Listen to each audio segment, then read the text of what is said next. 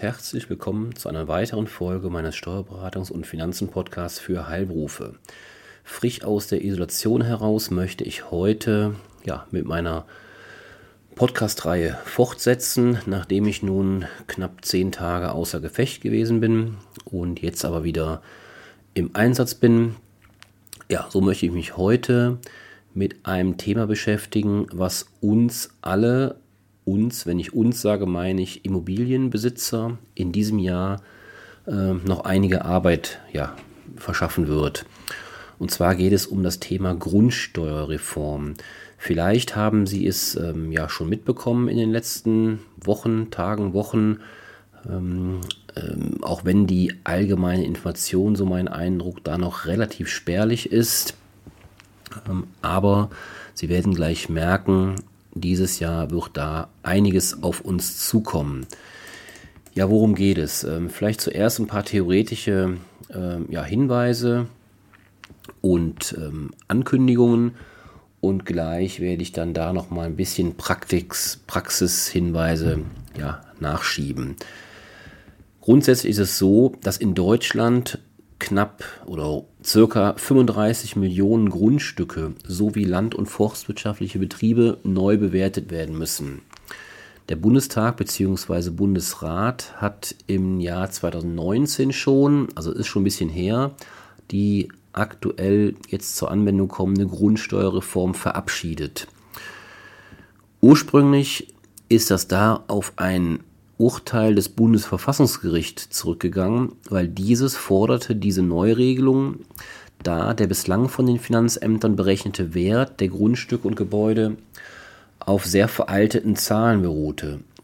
Für jedes Grundstück und für jeden Betrieb der Land- und Forstwirtschaft müssen Eigentümerinnen und Eigentümer in diesem Jahr 2022 somit infolge dieser Reform eine Feststellungserklärung, so nennt sich das, bei der Finanzverwaltung, also sprich bei ihrem Finanzamt in elektronischer Form, das ist die Besonderheit, also kein Papier, sondern elektronische Form abgeben.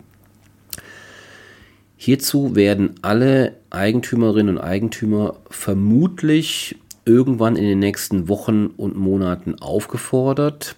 Allerdings ist es nicht so, wie Sie das vielleicht von der Einkommensteuererklärung kennen, die ja dann per mittels oder mittels Brief nochmal angefordert oder erinnert wird.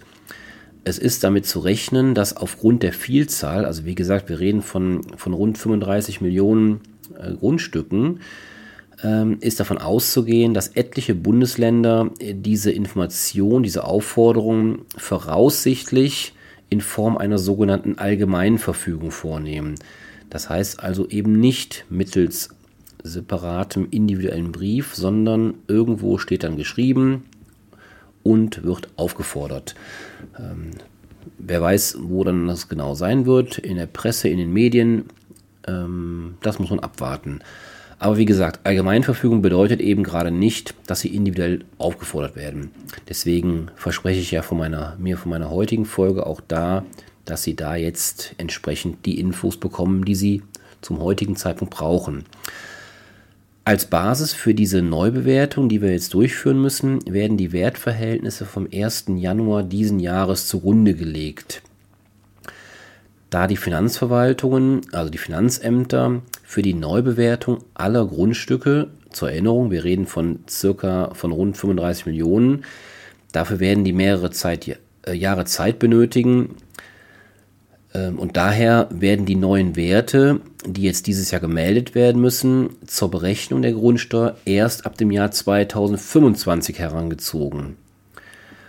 Eine sogenannte Länderöffnungsklausel ermöglicht es den Bundesländern, statt des Bundesrechts eigene Länderlösungen zu beschließen und anzuwenden. Davon, so ist zu hören, haben bereits mehrere Bundesländer inzwischen Gebrauch gemacht als Eigentümer, also bei diesem, ähm, bei dieser Klausel geht es eben darum, wie die Grundsteuer nachher praktisch berechnet wird. Vielleicht das als Ergänzung noch. Da gibt es natürlich mehrere, wie soll es anders sein, wäre sonst zu einfach. Gibt also mehrere Möglichkeiten, mehrere Berechnungsschemata. Eine ist dann, wie gesagt, die Bundeslösung Und es gibt dann eben, wie gesagt, individuelle Anpassungen mancher Bundesländer.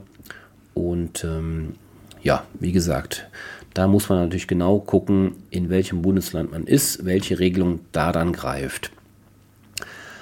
Als Eigentümer eines Grundstückes sind Sie unmittelbar betroffen und auch gesetzlich verpflichtet, an diesem Neubewertungsverfahren teilzunehmen. Das ist also kein Wahlrecht, sondern eine Verpflichtung. Hierzu ist einiges an Vorbereitungen zu treffen. Wir werden unsere Mandanten, unsere Kunden dahingehend intensiv unterstützen und ihnen zur Seite stehen ähm, und die Dinge abnehmen, die Erklärungsverpflichtungen. Und Sie sollten, wenn Sie das nicht selber machen wollen, sich auch fachlichen Rat einholen, weil das ist schon nicht ohne, hat ja auch eine finanzielle Auswirkung. Das heißt also, Sie sollten genau wissen, wenn Sie es selber machen wollten, sollten Sie es genau wissen, was Sie da machen. Und davon kann ich eigentlich ehrlich gesagt nur abraten. Da sollte man schon den Spezialisten, sprich den Steuerberater hinzuziehen. Ja, soweit die Theorie in aller Kürze. Jetzt wissen Sie also, worum es geht. Es geht um eine Neubewertung aller Grundstücke in Deutschland. Auf den Punkt gebracht, an der Zahl circa 35 Millionen. Jetzt möchte ich noch ein paar ähm, ja, praktische Hinweise geben.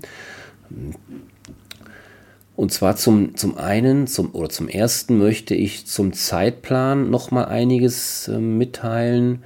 Ähm, ich hatte eben schon gesagt, ähm, so ein paar Daten in den Raum geworfen, Wertverhältnisse vom 1.1. Ähm, dann wird aber erst 2025 die Grundsteuer neu berechnet. Wir müssen aber vorher dieses Jahr schon melden. Ähm, das sind natürlich einige Daten, die möchte ich jetzt noch mal ein bisschen sortieren in Form eines Zeitplans.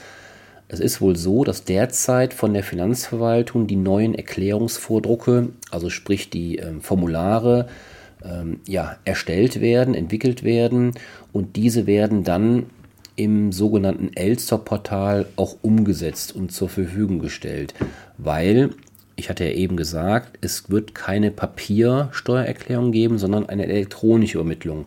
Und das passiert ähm, in, im Rahmen dieses sogenannten Elster-Portals insbesondere dann, wenn man das selber machen will. Bei uns wird es so sein, wir werden natürlich auf eine Software zurückgreifen, so wie wir es immer machen. Und die hat natürlich Schnittstellen zum Elsa-Portal. Das heißt also, wir werden uns insoweit gar nicht direkt im Elsa-Portal anmelden, sondern das läuft dann über die Software, die da im Hintergrund tätig wird. Ja, voraussetz, äh, voraussichtlich hatte ich eben auch schon gesagt, ähm, im März ganz konkret diesen Jahres soll es dann diese sogenannte Aufforderung zur Abgabe der Steuererklärung ähm, geben. Ich hatte ja eben schon ein bisschen was dazu gesagt. Per Allgemeinverfügung heißt also ganz konkret per öffentlicher Bekanntmachung. Das heißt, Sie werden eben, ich wiederhole es nochmal, weil es so wichtig ist, man kann sich also auch nicht darauf berufen, dass man nichts davon mitbekommen hat oder nichts gewusst hat, sondern diese öffentliche Bekanntmachung ist verpflichtend und sie werden halt als Grundstücksbesitzer nicht alle persönlich angeschrieben. Es gibt sicherlich einige Bundesländer oder Kommunen auch, die davon abweichen. Ähm, das ist zumindest, äh, damit ist zumindest zu rechnen, die dann eben ihren äh, Grundstückseigentümern dann Informationsmaterial oder vielleicht sogar tatsächlich persönliche Anschreiben schicken. Das wird aber, so ist der Stand aktuell, nicht an alle 35 Millionen Eigentümer beziehungsweise die Eigentümer der 35 Millionen Grundstücke, so muss man es so äh, genauer formulieren, weil es gibt ja durchaus äh, Personen, Eigentümer, die haben mehrere Grundstücke. Das heißt also, die betrifft es natürlich dann insoweit mehrfach, aber eben den gleichen Eigentümer. Das heißt also, es werden 35 Millionen Grundstücke sein, aber eben nicht 35 Millionen Eigentümer. Nichtsdestotrotz eine riesen, riesen Zahl und deswegen wird es rein praktisch schwer sein, jeden einzelnen davon persönlich anzuschreiben. Aber wie gesagt, ähm, manch eine Kommune oder Bundesland wollen das also anscheinend machen. Ja, parallel werden wir alle, die betroffen sind von den Finanzbehörden, über die Medien, also Stichwort öffentliche Bekanntmachung, Allgemeinverfügung, eben ja informiert und dementsprechend wird auch darüber Informationsmaterial verbreitet. Zum 1. Juli 2022 wird es dann so sein, dass ab diesem Zeitpunkt die Möglichkeit zur Erfassung und Übermittlung der Steuererklärung gegeben wird, also freigeschaltet wird im sogenannten Elster-Portal. Das Ganze ist so eng getaktet, dass man, man höre und staune, bis zum 31. Oktober, also gerade mal vier Monate Zeit hat, diese entsprechende Steuererklärung zu erfassen und einzureichen. Fristverlängerungen werden wohl im Einzelfall möglich sein, aber grundsätzlich gilt, die Steuererklärungen müssen im Zeitraum 1. Juli bis 31. Oktober diesen Jahres komplett eingereicht werden. Das heißt vier Monate für rund 35 Millionen Steuererklärungen.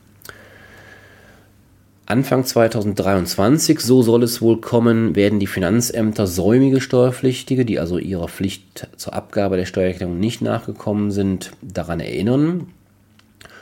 Bis zum 31. Dezember nächsten Jahres, also 2023, sollen dann alle Grundsteuerwertbescheide erlassen werden. Im ersten Halbjahr 2024 sollen dann die neuen Messzahlen und Hebesätze geprüft werden. Das sind jetzt schon so ein paar Details im, im Rahmen der Berechnungsschemata. Also die Grundsteuer, der Berechnungsschritt zur, bevor man die endgültige Grundsteuer hat, ist halt in mehreren Stufen ja aufgeteilt, so nennen wir es mal, Berechnungsschritten. Da spielen dann Messzahlen eine Rolle, Hebesätze der einzelnen Kommunen eine Rolle. Und das soll dann im ersten Halbjahr 2024 geprüft werden und im Hinblick auf die gewünschte Aufkommensneutralität der Reform gegebenenfalls angepasst werden. Was heißt das? Es soll wohl so sein, dass es zwar eine Neubewertung geben soll, die soll aber wohl, das muss man natürlich abwarten, ob es wirklich so kommt, soll aber nicht zu einer höheren Steuer führen. Das heißt also, der einzelne Immobilienbesitzer soll nicht mehr belastet werden, ähm, nur halt die Berechnung ist eine andere es soll wohl so sein, das meine ich mit Aufkommensneutralität, dass da entsprechend die Belastung ähm, ja, gleich bleibt. Ob das so kommt, ähm, ja, warten wir einfach mal ab. Im zweiten Halbjahr 2024 sollen dann alle Messbetrags- und Grundsteuerbescheide erlassen werden, sodass dann zum ersten Fälligkeitstag der Grundsteuer 2025 zum 15. Februar 2025 die neue Grundsteuer bezahlt werden kann. Das heißt also, dieses Thema wird uns, das haben Sie jetzt gemerkt, ähm, die Jahre 2022 bis 2025 eingehend beschäftigen. Wir Steuerberater, ja, wir werden da einiges zu tun haben, ähm, aber ich sage immer, ähm, wir freuen uns darauf und äh, wenn wir unsere Mandanten, unsere Kunden da unterstützen können, ist das für uns natürlich äh, eine feine Sache. Und da werden wir unseren Mandanten zur Seite stehen vor dieser ja, neuen Erklärungsverpflichtung. Ähm, ja, Die nächste Frage, mit der ich mich ganz kurz beschäftigen möchte, ist, was bleibt von der alten Grundsteuer erhalten? Von der alten Grundsteuer rein praktisch bleiben die Steuernummern bzw. Einheitswertaktenzeichen, das dreistufige Berechnungsverfahren, das Verfahrensrecht, die Vermögensarten und ihre Abgrenzung, die Grundzüge des Sachwert- und des Ertragswertverfahrens sowie die Steuerbefreiung und Steuererlassmöglichkeiten bleiben erhalten. Das waren jetzt schon sehr de detaillierte Ankündigungen oder, oder Hinweise. Im Prinzip bleibt vieles erhalten, insbesondere das Berechnungsverfahren, dieses sogenannte dreistufige Verfahren, dass ich erst einen Grundsteuerwert ähm, ja, berechne, den dann mit dem Messbetrag, der ist dann abhängig von der Kommune, multipliziere, woraus sich dann die Grundsteuer, die zu zahlende Grundsteuer erst ergibt. Ähm, das ist das Wesentliche. Das soll wohl vom Grundsatz her ja, gleich bleiben oder, oder erhalten bleiben. Aber natürlich, ähm, die ähm, Änderungen werden natürlich im Detail erfolgen. Ansonsten müsste man ja gar nichts machen. Das heißt, es bleibt natürlich nicht alles gleich, kann ja gar nicht. Ja, was ändert sich jetzt nach neuem Recht? Ist ja die logische Konsequenz aus der Frage, wenn ja doch vieles erhalten bleibt, was ist denn dann überhaupt neu? Damit diese neue Bewertung überhaupt ähm, zur Verfassungseinheitlichkeit äh, oder Konformität gilt, aktuell ist sie ja oder war sie verfassungswidrig, jetzt soll sie ja angepasst, angepasst werden, damit sie eben nicht mehr verfassungswidrig ist. Damit das so kommt, wird alle sieben Jahre zukünftig eine neue sogenannte Hauptfeststellung durchgeführt werden müssen. Dieses Verfahren soll dann sehr pauschalierend sein. Daher sind zum Beispiel Ausstattungsmerkmale, Besonderheiten oder auch Außenanlagen nicht zu berücksichtigen.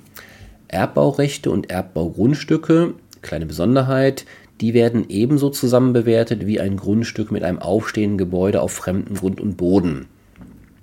Also auch hier nochmal ein paar Details, die da wohl neu kommen, neu sein werden.